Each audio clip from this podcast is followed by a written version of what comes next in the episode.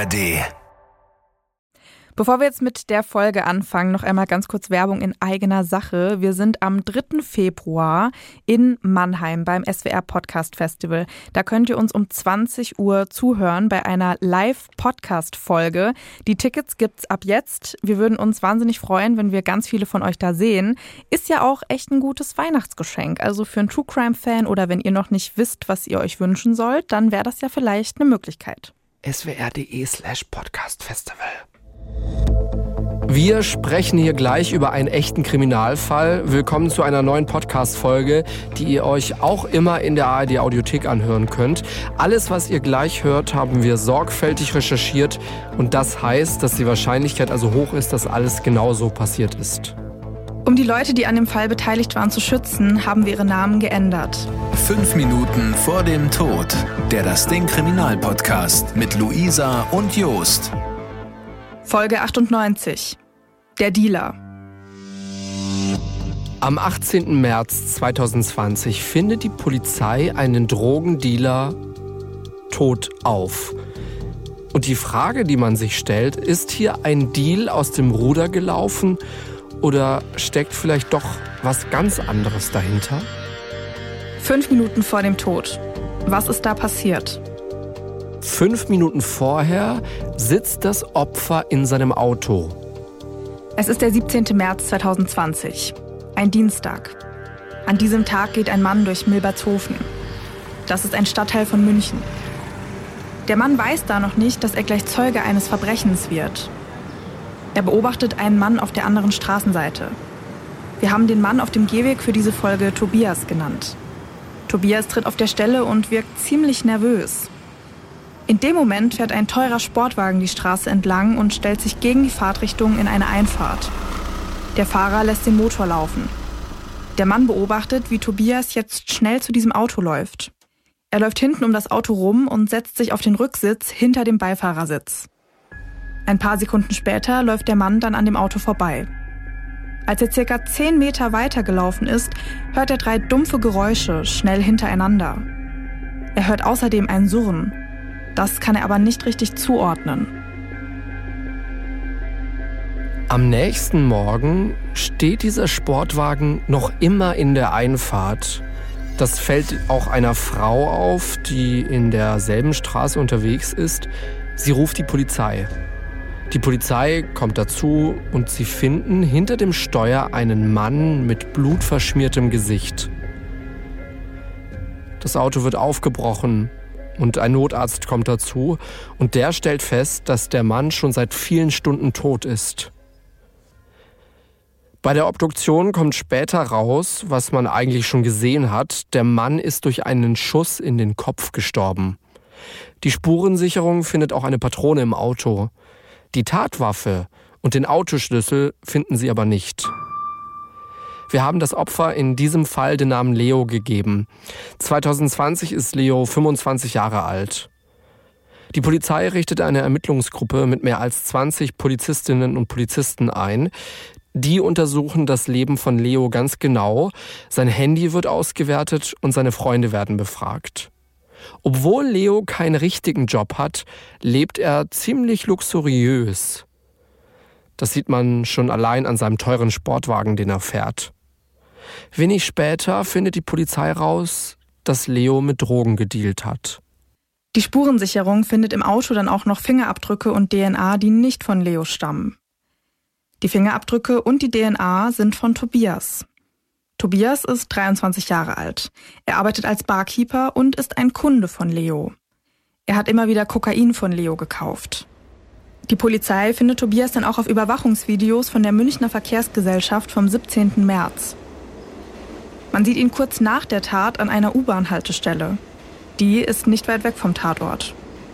Auf dem Video verpasst Tobias gerade eine Bahn. Aber er regt sich nicht darüber auf, sondern wirkt ziemlich ruhig.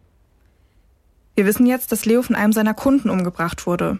Warum er das gemacht hat, das schauen wir uns jetzt genauer an. Kurzer Hinweis an der Stelle, die Tat und das, was davor passiert ist, wurde später unter anderem mit der Hilfe von Tobias Aussage rekonstruiert. Das, was ihr gleich hört, das kommt in großen Teilen von dieser Aussage, wie sie dann auch später im Urteil stand. Leo und Tobias kennen sich seit knapp einem Jahr. Tobias kauft regelmäßig Drogen bei Leo. Seit er 18 ist, nimmt Tobias fast jeden Tag Kokain. Er kauft im Monat meistens so um die 10 Gramm von Leo. Irgendwann treffen sich die beiden aber auch, um zusammen feiern zu gehen oder essen zu gehen. Leo bittet Tobias auch immer mal wieder um Gefallen, zum Beispiel um Fahrdienste. Und dafür gibt er Tobias ab und zu mal ein Gramm Kokain umsonst. Die beiden haben das so geregelt. Tobias soll seine Drogen eigentlich immer zum Monatsende bezahlen. Das macht er aber nicht. Bis Mitte November hat er deswegen 700 Euro Schulden bei Leo. Der will sein Geld haben. Anfang Dezember hat Tobias das Geld zusammengesammelt. Er trifft sich mit Leo. Der verlangt jetzt aber 300 Euro Zinsen. Tobias sagt, dass es für diese Zinsen keinen Grund gibt. Leo gibt ihm als Antwort mit voller Wucht eine Ohrfeige. Ein paar Tage später schlägt Leo Tobias ein Geschäft vor. Er soll statt seinen 10 Gramm Kokain 20 Gramm kaufen. Die Hälfte soll er teurer weiterverkaufen. So könnte er ihm dann schneller die Zinsen zurückzahlen. Tobias lässt sich darauf ein. Die beiden machen aus, dass er Leo das Geld für die Drogen wieder am Ende des Monats geben soll. Die Zinsen will Leo dann einen Monat später von ihm haben. Leo kann es gar nicht leiden, wenn jemand seine Schulden nicht bezahlt. Er verhält sich dann aggressiv und genervt. Das sagt später ein Bekannter über ihn. Der sagt auch, dass Leo zwar nicht hochaggressiv, aber auch kein Chorknabe gewesen sei. Ein anderer Bekannter sagt später, dass Leo nicht der netteste gewesen sei, wenn man sich nicht an Abmachungen gehalten habe. Er habe dann auch mal Ohrfeigen verteilt. Leo schreibt einem Kunden, der Schulden bei ihm hat, einmal auch auf WhatsApp, muss ich dich heute bewusstlos hauen. Kurz vor Weihnachten ruft Leo Tobias an. Er will sein Geld. Tobias hat das Geld aber nicht. Er sagt dann auch, dass das anders ausgemacht war. Die beiden treffen sich dann vor einer Bar. Tobias fragt Leo, warum er sich nicht an die Vereinbarung halte. Als Leo das hört, schlägt er ihm mit der Faust ins Gesicht. Leo ist da schon ziemlich betrunken und hat davor auch gekokst. Er will jetzt 2700 Euro von Tobias. Das sind 1000 Euro mehr als ausgemacht. Am nächsten Tag treffen sich die beiden dann nochmal. Tobias erklärt Leo, dass er das Geld nicht habe und auch nicht zahlen wolle. Leo droht ihm dann wieder. Er sagt, dass er ihm die Fresse zerschlagen werde, sodass ihn seine eigene Mutter nicht mehr wiedererkenne. So steht es später im Urteil. Ende Dezember zahlt Tobias Leo dann schon mal 1100 Euro. Damit gibt sich Leo auch erstmal zufrieden. Die restlichen 1600 Euro, die will er aber immer noch haben. Mitte Januar 2020 zahlt Tobias dann nochmal 200 Euro. Ende Januar ruft Leo ihn dann an. Er will sein restliches Geld haben. Am Telefon sagt er zu Tobias, du wirst sehen, was ich mit dir mache. Anfang Februar treffen sich die beiden nochmal, dieses Mal in Leos Auto. Tobias gibt Leo 400 Euro. Danach fahren die beiden eine Weile durch die Stadt und irgendwann fährt Leo in einen Wald. Im Wald muss Tobias aussteigen. Leo nimmt sich eine Pistole, die er im Auto liegen hatte. Und diese Pistole richtet er jetzt auf Tobias. Man kann später nicht mehr sagen, ob diese Waffe echt war oder ob das vielleicht nur ein Spielzeug war, eine Spielzeugpistole. Leo will aber, dass Tobias den Waldweg entlang läuft. Tobias nimmt die Hände hoch und geht rückwärts. Irgendwann soll Tobias dann stehen bleiben. Leo sagt zu ihm, Du kleiner Hurensohn, du bringst mir bis zum Ende der Woche 2000 Euro. Tobias ist erstmal erleichtert. Er weiß jetzt, dass Leo ihn jetzt nicht umbringen wird. So sagt er es zumindest später bei der Polizei aus. Er verspricht Leo, dass er ihm das Geld geben werde. Leo will dann, dass Tobias sich auszieht und seine Sachen auf den Boden legt. Tobias findet, dass das doch nicht nötig ist. Er verspricht ihm nochmal, dass er bekomme, was er wolle. Tobias muss sich dann doch nicht ausziehen. Leo macht ihm aber nochmal klar, dass er bis zum Ende der Woche 2000 Euro haben will. Wenn Tobias nicht zahlt, werden es jede Woche 1000 Euro mehr. Und er sagt, und wenn du nicht zahlst, dann wird es nichts mehr für dich geben in diesem Leben. Du weißt jetzt, was dann passieren wird. Ich werde dich mit ein paar Jungs ficken, ich werde dich platt machen. Danach darf Tobias wieder einsteigen und die beiden fahren zurück in die Stadt. Nach dem Vorfall im Wald versucht Tobias, sich Geld von Bekannten zu leihen. Er kriegt aber keine 2000 Euro zusammen. Am Ende der Woche schreibt Leo ihm dann, dass er ihm jetzt 3000 Euro schulden würde. Tobias wird klar, dass er aus der Situation nur wieder rauskommt, wenn er die Zinsen zahlt, obwohl er seine eigentlichen Schulden ja schon längst bezahlt hat. Tobias ist dann auch ziemlich verzweifelt. Er nimmt immer mehr Kokain. Das kauft er mittlerweile aber woanders. Ein paar Tage oder Wochen später treffen sich die beiden zufällig in einem Schnellrestaurant. Leo begrüßt Tobias, dann schlägt er ihm ins Gesicht. So erzählt es Tobias später der Polizei. Am 16. März, ein Tag vor der Tat, ruft Leo Tobias an. Er beschimpft ihn und fragt, ob er wisse, bei welcher Summe sie mittlerweile seien. Leo sagt dann, dass er 8000 oder 9000 Euro wolle. Tobias beruhigt Leo und meint, dass er ihm heute sein Geld geben werde. Er erzählt ihm, dass seine Mutter das Geld von der Bank holen werde. Das ist aber gelogen. Leo will sich dann direkt treffen. Gegen 9 Uhr abends holt Leo Tobias dann mit dem Auto ab. Tobias lügt und sagt, dass seine Mutter einen Kredit aufgenommen habe. Er würde ihm das Geld morgen geben können. Tobias weiß, dass er Leo nicht mehr lange hinhalten kann. Deswegen meldet er sich am nächsten Tag bei ihm und verabredet sich mit ihm für diesen Nachmittag.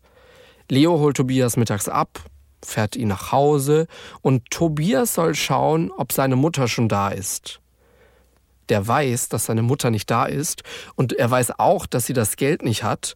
Er geht aber trotzdem hoch in die Wohnung, um zu schauen. Er kommt dann kurze Zeit später wieder runter, steigt bei Leo ein und sagt ihm, dass seine Mutter noch nicht zu Hause ist. Die beiden fahren dann eine Weile zusammen durch die Gegend und gehen später auch was essen. Und Leo wird langsam immer aggressiver. Er hat an diesem Tag schon ziemlich viel Kokain genommen. Gegen halb sechs abends fährt Leo Tobias dann wieder nach Hause.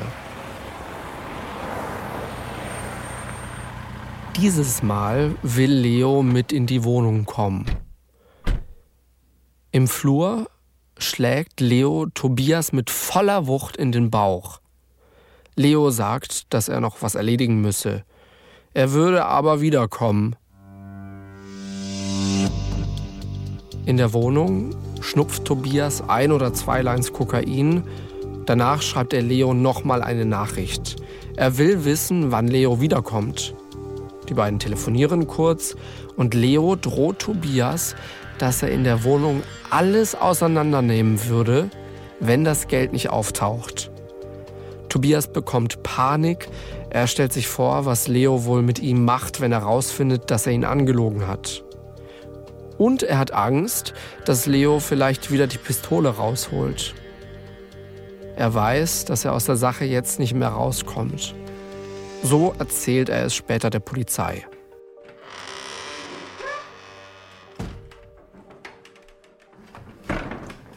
Tobias geht deswegen auf den Dachboden. Hier liegt in einer roten Box eine Waffe.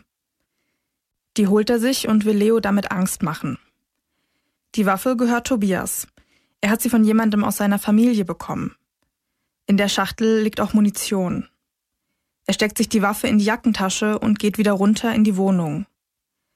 Später wird er sagen, dass er nicht gewusst habe, ob die Waffe überhaupt funktioniere und wie viel Munition in der Waffe sei.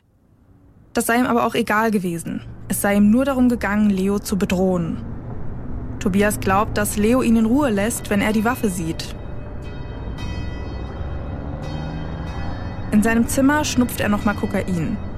Dann geht er nach draußen und läuft zu einer Kirche in der Nähe. Hier in der Straße will er sich wieder mit Leo treffen. Leo kommt kurze Zeit später mit seinem Sportwagen angefahren. Er stellt das Auto ab, Tobias steigt auf der Rückbank ein. Tobias will nicht neben Leo sitzen. Er hat Angst, dass Leo ihm sonst die Waffe aus den Händen reißt oder ihn wieder schlägt. So sagt er es später zumindest in seiner Aussage. Leo dreht sich zu ihm um und fragt nach dem Geld. Tobias antwortet, dass seine Mutter immer noch nicht da sei. In dem Moment zieht er dann die Waffe. Tobias sagt, dass er mehr Zeit brauche, um das Geld zusammenzukriegen. Als Leo die Waffe sieht, lacht er Tobias aber nur aus. Er fragt ihn, was er mit dem Spielzeug wolle. Und er sagt, schieß doch, du Hurensohn. Ich lass dich nicht so einfach in Ruhe. So erzählt es Tobias später. Tobias merkt in dem Moment, dass sein Plan nicht aufgegangen ist. Leo ist nicht eingeschüchtert, er hat keine Angst vor der Waffe.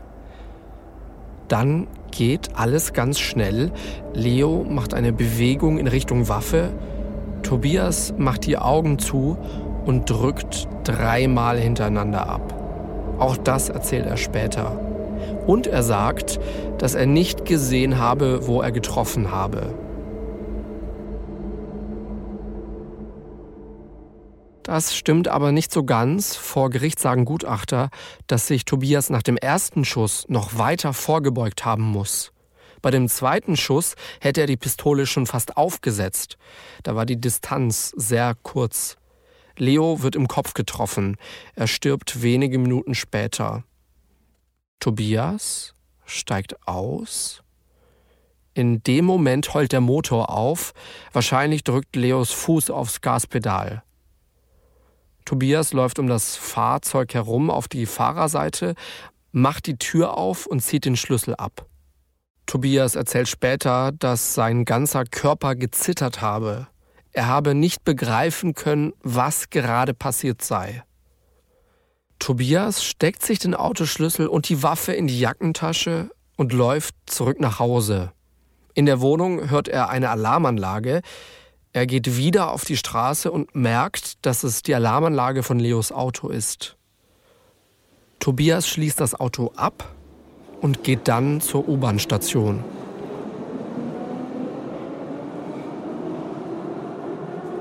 Tobias fährt dann zu seiner Freundin. Vorher wirft er die Waffe und den Autoschlüssel aber noch weg. Seine Freundin sagt später, dass Tobias wie immer gewesen sei. Sie hätten noch zusammen gegessen und einen Film geschaut. Tobias Freundin wohnt noch bei ihrer Mutter. Die Mutter sagt später auch, dass Tobias ganz normal gewesen sei. Erst am nächsten Tag hätte er sich wie ein kleines Kind benommen und sei ängstlich gewesen. Am nächsten Tag meldet Tobias sich dann auch bei der Polizei. Er will rausfinden, ob er verdächtigt wird. Wir erinnern uns, der Zeuge vom Anfang der Folge hat ja gesehen, wie Tobias bei Leo ins Auto steigt. Und Tobias hat wohl mitbekommen, dass ihn dabei jemand gesehen hat. Tobias wird dann auch vernommen. Dass er was mit der Tat zu tun hat, sagt er da aber noch nicht.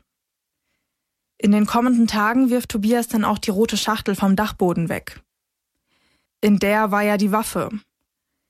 Am 27. März stürmt die Polizei die Wohnung von Tobias Freundin. Tobias wird festgenommen und kommt in U-Haft. Am 9. Februar 2021, knapp ein Jahr nach der Tat, passiert dann was Bemerkenswertes. Tobias schafft es, aus der U-Haft in der JVA Stadelheim zu fliehen. Anscheinend war es so, dass er sich in einem LKW verstecken konnte, der Ware zu dieser JVA angeliefert hat. Der JVA-Direktor sagt später dazu, mir ist schleierhaft, wie er das geschafft hat. Der LKW fährt durch die Sicherheitsschleuse und da merkt zu diesem Zeitpunkt noch niemand, dass Tobias sich hinten versteckt hat. Der LKW fährt weiter, verlässt die JVA und während der Fahrt fällt dem Fahrer irgendwann auf, dass er einen blinden Passagier mit dabei hat. Tobias kann erstmal fliehen, die Polizei fahndet aber nach ihm und wenig später wird er dann von einer Zivilstreife erkannt und festgenommen. Im selben Jahr startet dann auch der Prozess gegen ihn vor dem Münchner Landgericht. Es geht da unter anderem darum, ob Tobias überhaupt schuldfähig ist. Er hatte ja am Tag der Tat ziemlich viel Kokain konsumiert. Und um das zu klären, schaut man sich Videos von der Überwachungskamera nochmal an. Das sind die Videos, um die es auch am Anfang von unserer Folge schon mal ging. Darauf sieht man, wie Tobias zur U-Bahn läuft. Tobias scheint auf diesen Videos aber ziemlich ruhig. Im Urteil steht auch dazu, dass man durch Kokain teilweise einen großen oder größeren Bewegungsdrang hat. Davon sieht man aber auf diesen Videos nichts. Am Ende sagt das Gericht, dass Tobias durch die Drogen oder den Drogenkonsum zwar enthemmt gewesen sei, aber nicht schuldunfähig. Im Juni gibt es dann ein Urteil. Tobias wird wegen Mordes zu einer lebenslangen Freiheitsstrafe verurteilt. Er muss außerdem einen Entzug machen. Das Gericht sagt, dass Leo keinen Angriff durch Tobias erwartet hat. Er sei arg und wehrlos gewesen. Damit sei das Mordmerkmal der Heimtücke erfüllt. Die Schüsse seien einer Hinrichtung gleichgekommen. Die Verteidigung geht nach dem Urteil in Revision und der Fall landet vor dem Bundesgerichtshof. Die Richterinnen und Richter in Karlsruhe sehen die Tat aber nicht als Mord, sondern nur in Anführungszeichen als Totschlag. Der BGH meint, dass Tobias in dem Fall eben doch nicht heimtückisch gehandelt habe. Leo habe ihn davor immerhin erpresst und hätte daher mit einem Gegenangriff rechnen müssen. Der Fall landet dann wieder beim Landgericht in München. Am Ende wird Tobias wegen Totschlags zu achteinhalb Jahren Haft verurteilt. Den Entzug soll er aber immer noch machen. Für diesen doch relativ spektakulären Ausbruch aus der JVA, aus dem Gefängnis, wird Tobias übrigens nicht bestraft, weil ein Gefängnisausbruch erstmal grundsätzlich nicht strafbar ist. Das ist, weil der Gesetzgeber der Meinung ist, dass jeder Mensch, jeder von uns ein Recht auf Freiheit hat, auch einen Drang auf Freiheit. Das steht ja erstmal auch im Grundgesetz, ne? jeder Mensch hat Recht auf Freiheit. Aber natürlich, wenn man so einen Ausbruch begeht aus einer JVA, dann darf man dabei selbst nicht nochmal straffällig werden. Also niemanden verletzen, nicht noch irgendwas klauen, irgendwas beschädigen, weil dann sind wir ja wieder in einem anderen Bereich. Dann wären wir wieder bei etwas Strafbarem. Nur das reine Ausbrechen aus einer JVA, ohne dass dabei irgendeine andere Straftat passiert, ist also nicht strafbar. So ein Ausbruch aus der JVA, wie oft kommt sowas eigentlich vor? Das und mehr, das wollen wir jetzt mit Daniel klären. Daniel heißt eigentlich anders. Wir haben ihn auch nachvertonen lassen, weil er arbeitet in einer JVA in Bayern und hat uns da ganz offen erzählt, wie es da eben so zugeht, möchte aber dementsprechend anonym bleiben. Das sind jetzt natürlich alles deine persönlichen Erfahrungen. Was würdest du denn sagen, wie kann sowas überhaupt passieren, dass jemand aus der JVA ausbricht? Ja, eigentlich ist es unmöglich. Du kommst aus einem Gefängnis nicht so einfach raus. Das ist nicht wie im Film mit dem Hubschrauber oder so. Es klappt nur mit Geiselnahmen oder durch menschliches Versagen. Anders wirst du aus einer JVA nicht rauskommen. Mal so gefühlsmäßig, wie oft kommt sowas vor? So ein Ausbruch? Ja, man hört es natürlich immer wieder, aber ich würde sagen, vielleicht ein, zweimal im Jahr. Aber den hat man ja eh meistens gleich wieder. Man hört ja dann manchmal auch bei Ausbrüchen, dass eben das Personal an der Belastungsgrenze war. Würdest du das auch so unterschreiben? Ja, auf jeden Fall. Also das ist wahrscheinlich so mit der Hauptindikator dafür, dass sowas passieren kann. Es geht, wie gesagt, nur über menschliches Versagen und das kannst du nur hervorrufen, meistens durch Überlastung. Würdest du sagen, bei euch ist auch dieses Problem mit dem Personalmangel da? Weil ihr müsst ja so eine gewisse Mindeststärke wahrscheinlich auch erfüllen, wie bei der Polizei, auch in der JVA. Ja, auf jeden Fall. Also bei uns gibt's Nächte, da musst du besetzt sein und bist dann halt teilweise deutlich unter der Mindeststärke, weil halt die Leute einfach überall fehlen. Und wie geht ihr dann damit um? Also ich stelle mir das jetzt schon ziemlich gefährlich vor, wenn man da unter so einer gesetzlichen Vorgabe bleibt. Ja, es ist ja so, dass es generell eine Anstaltsordnung gibt, die das auch vorschreibt, wie viele Leute jetzt im Nachtdienst da sein müssen. Wenn das nicht der Fall ist, weil wir zum Beispiel hier eine Absonderung haben oder einer in die Klinik raus muss, muss das Personal mit raus. Je nach Gefährdungsgrad derjenigen Person oder des Straftäters muss halt ein, zwei raus und dann ist halt so, dass teilweise auch die Flügel zugemacht werden. Sprich, dann ist da kein Beamter mehr. Da hat dann ein Beamter mehrere Flügel auf einmal und wenn halt dort was ist, man darf halt in der Nacht auch nur zu zweit, zu dritt in die Gänge gehen und aufsperren, auch nur im Notfall, meistens durch die Kostklappe, da muss man halt immer mehrere Leute sein.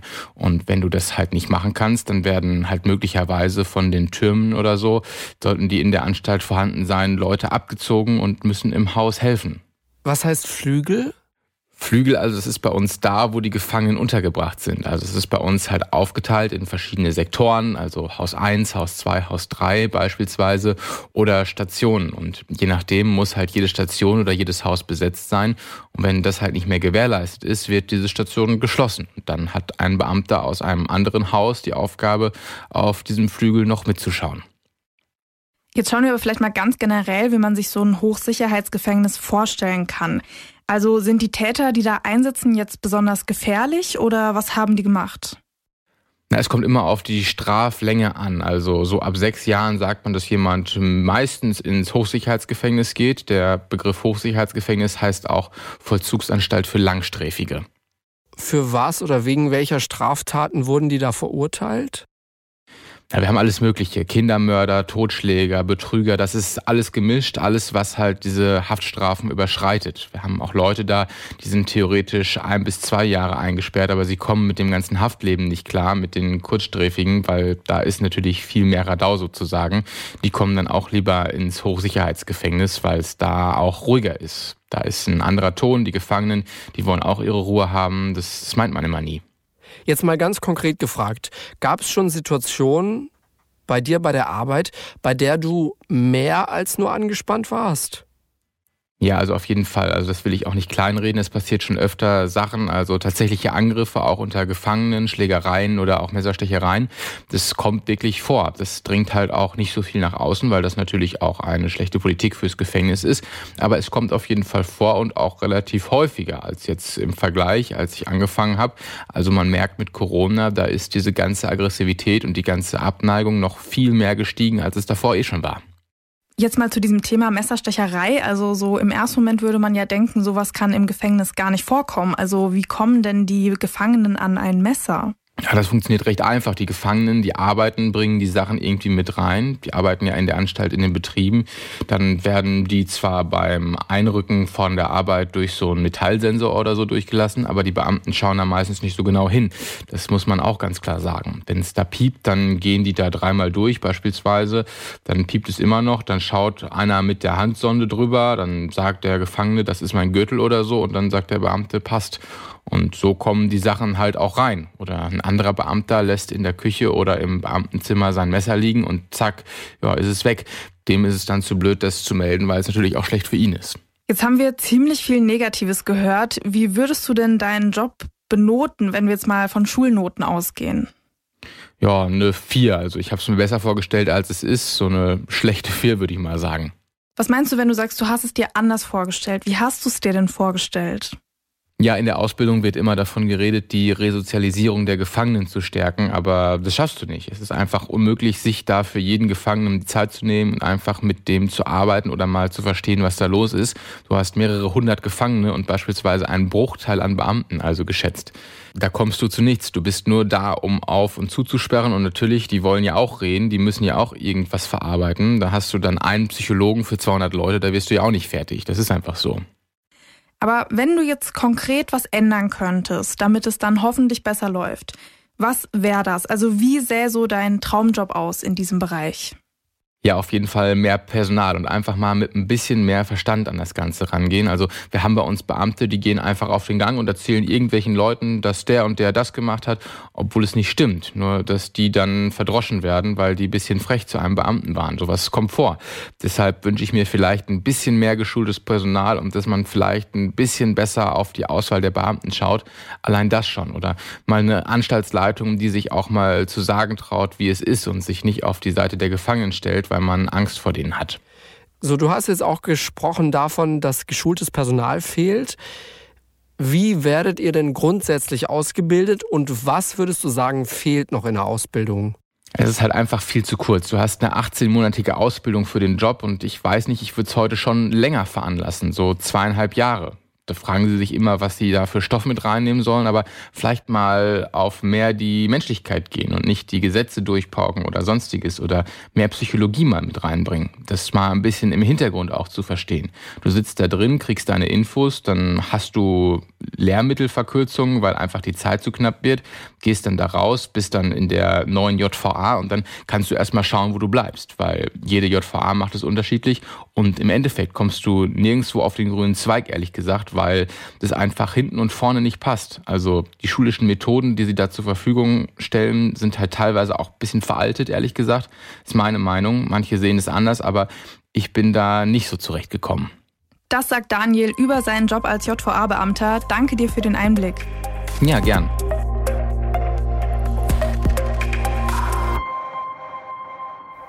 Was sind unsere privaten Gedanken? Was sind unsere Gefühle? Was haben wir noch nicht über diesen Fall erzählt? Darüber reden wir jetzt in unserer Nachbesprechung. Machen wir häufiger mal hier im Podcast am Ende einer Folge. Fang du gern mal an. Was war ein Punkt, der dir aufgefallen ist? Also was mir natürlich erstmal aufgefallen ist, ist diese krasse Geschichte mit dem Gefängnisausbruch. Also das hört man ja ab und zu mal. Wir hatten jetzt auch vor einigen Wochen so einen Fall, ich meine, in Baden-Württemberg, bei uns hier in Mannheim irgendwo. Und damit habe ich ehrlich gesagt nicht gerechnet. Also, dass es auch häufiger vorkommen kann, ja anscheinend. Diese hohe Schlagzahl meinst du, ne? Also, was man immer wieder dann doch hört und da gibt es dann halt vielleicht doch mehr Möglichkeiten, auch mal abzuhauen, sind Fälle, wenn man im Amtsgericht ist, im Landgericht.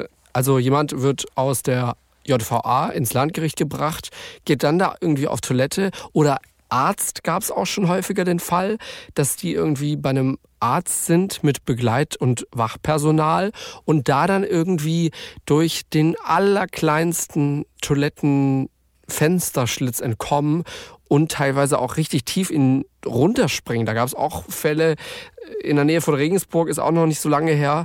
Da ist jemand, glaube ich, auch aus dem Fenster gesprungen.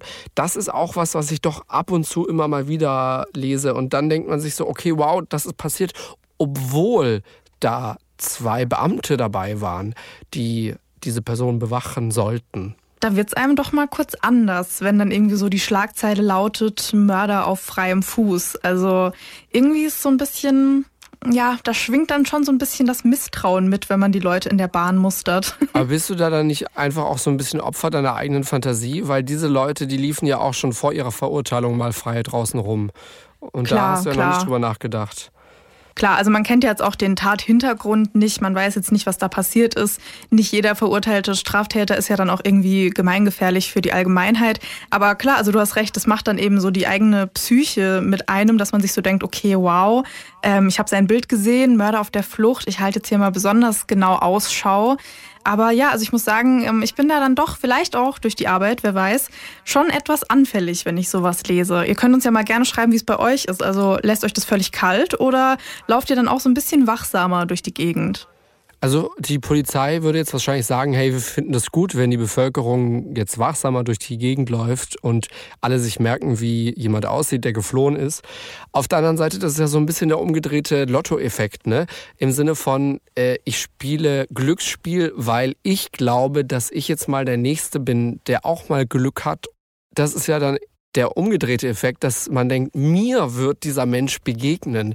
Äh, der wird mich an der Landstraße anhalten. So, weißt du, wie ich meine? So, so ein bisschen. Ja, das stimmt. Das ist ja ein Fehler im menschlichen Gehirn, dass man manchmal, vor allem bei so Dingen, die wirklich unwahrscheinlich sind, das sehr schlecht einschätzen kann, wie sehr unwahrscheinlich das ist, dass mir das passiert. Vielleicht hat es auch so ein bisschen die Popkultur mit uns gemacht. Also man kennt es ja auch so aus Filmen und Serien. Ja, Eben was du gerade meintest, ja. man fährt so eine dunkle Landstraße entlang, ist da so das einzige Auto und dann rennt einem so ein entflohener Häftling vors Auto ja. und steigt bei einem ein.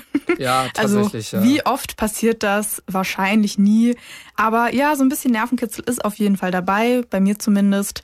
Und es ist auf jeden Fall mal interessant, da so ein bisschen, ja, einfach die Hintergründe mitzubekommen. Ich meine, letztendlich kämpfen die Gefängnisse, so wie viele andere Berufe ja auch, einfach mit dem Personalmangel gerade. Sonst an sich ein Fall, der ich musste immer noch so ein bisschen an diese Mutter denken, weil die Mutter ist irgendwie Teil dieser Ereignisse, aber auch nicht so wirklich so. Und jetzt stell dir mal vor, als Mutter, du weißt, dein Sohn ist schuldig gesprochen, weil er einen Menschen, einen anderen Menschen mit einer Schusswaffe getötet hat. Und du weißt aber, ich habe diesen Menschen großgezogen und so ein bisschen war dieser Mensch auch in Not, weil er dringend Geld gebraucht hat. Inwiefern er das jetzt selbst verschuldet hat, brauchen wir nicht drüber reden. Es waren Schulden für Drogen, ja, ähm, die er selbst konsumiert hat. Aber das was macht das mit dir? Das muss furchtbar sein. Also, das ist ja trotzdem noch dein Sohn, auch nach einem Urteil. Das ist und bleibt dein Sohn. Und trotzdem ist sowas Furchtbares passiert. Ja, wir können da jetzt nur mutmaßen. Also, es gibt ja bekannte Fälle, wo die Eltern einfach sagen, sie stehen zu ihren Kindern.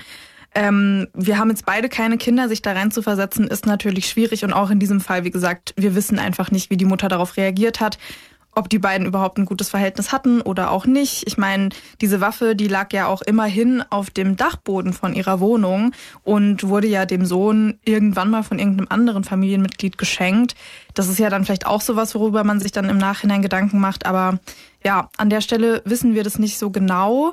Wenn du aber schon von Müttern sprichst, die Mutter von seiner Freundin hat ja auch ausgesagt, und allein diese Vorstellung, dass jemand jemanden umbringt und dann so zu seiner Freundin und deren Mutter fährt und mit denen ganz normal Abend isst, das ist schon krass irgendwie. Ja, das hatten wir neulich auch dieses Phänomen bei der Folge Der Erbe. Da ist ein Familienmitglied, das für die Tötung verantwortlich war, auch nach Hause gefahren und hat einen Abend ganz normal verbracht und offenbar war er da irgendwie gar nicht groß anders als sonst. Das ist ja eine Fassade, die da aufrecht gehalten werden muss. Das ist ja irre. Wir hatten tatsächlich auch vor ein paar Wochen auf Instagram so eine, ja, so einen kleinen Karussellpost, so eine kleine Slideshow, was Täter und Täterinnen so alles nach der Tat schon gebracht haben. Also da war unter anderem Schlittenfahren dabei, aber auch ein Termin beim Standesamt ausmachen. Da könnt ihr euch ja gerne mal durchklicken. Ja, furchtbar, ganz furchtbar. Das reicht mit furchtbaren Sachen für heute. Wir klappen diese Akte zu, schließen das Urteil und sind in zwei Wochen wieder zurück. Das ist dann schon kurz vor Weihnachten. Bei Luisa hängt jetzt schon überall die Deko, das kann ich euch sagen. Das stimmt natürlich heute. Heute, an diesem Tag, wo die Folge rauskommt, ist ja immerhin auch schon Nikolaus. Ich hoffe, ihr seid so sehr in Weihnachtsstimmung wie ich. Und dann sehen wir uns in zwei Wochen wieder, wo wir dann natürlich auch noch mal ein bisschen genauer über Weihnachten und Tannenbäume sprechen. So viel dazu schon mal. Bis dahin haben wir noch einen Tipp für euch, damit ihr die zwei Wochen gut überbrücken könnt. Ein Podcast-Tipp. Der Podcast heißt Tatort Geschichte. Erstmal denkt ihr vielleicht, oh, Geschichte, Geschichtsunterricht ist ein bisschen angestaubt. Da denkt man an bestimmte Jahreszahlen, an besondere Orte, an besondere Persönlichkeiten, an Königinnen, Prinzen. Aber darum geht es hier gar nicht. Es geht in diesem Podcast um Verbrechen in der Vergangenheit. Es geht um Mordfälle, die schon vor langer, langer Zeit passiert sind. Und von solchen Mordfällen, davon gibt es in der Geschichte jede Menge. Bei unseren Kollegen Niklas Fischer und Hannes Liebrand, da geht es genau um diese dunkle Seite der Geschichte. Die beiden sind Historiker und sie reden in ihrem Podcast zum Beispiel über den jungen Stalin, der auch als Bankräuber aktiv war. Die Folgen sind nicht nur super spannend für True Crime Fans, sondern ihr könnt noch den ein oder anderen History Fact mitnehmen. Und wenn ihr jetzt Bock bekommen habt, mal reinzuhören, dann schaut doch mal in der ARD Audiothek vorbei. Bis in zwei Wochen genießt die Adventszeit. Fünf Minuten vor dem Tod. Der Das Ding Kriminalpodcast. Gibt's in der ARD Audiothek, der Das Ding App und überall, wo es Podcasts gibt. Und wem das nicht reicht? Noch mehr Content findet ihr auf Instagram unter Kriminalpodcast.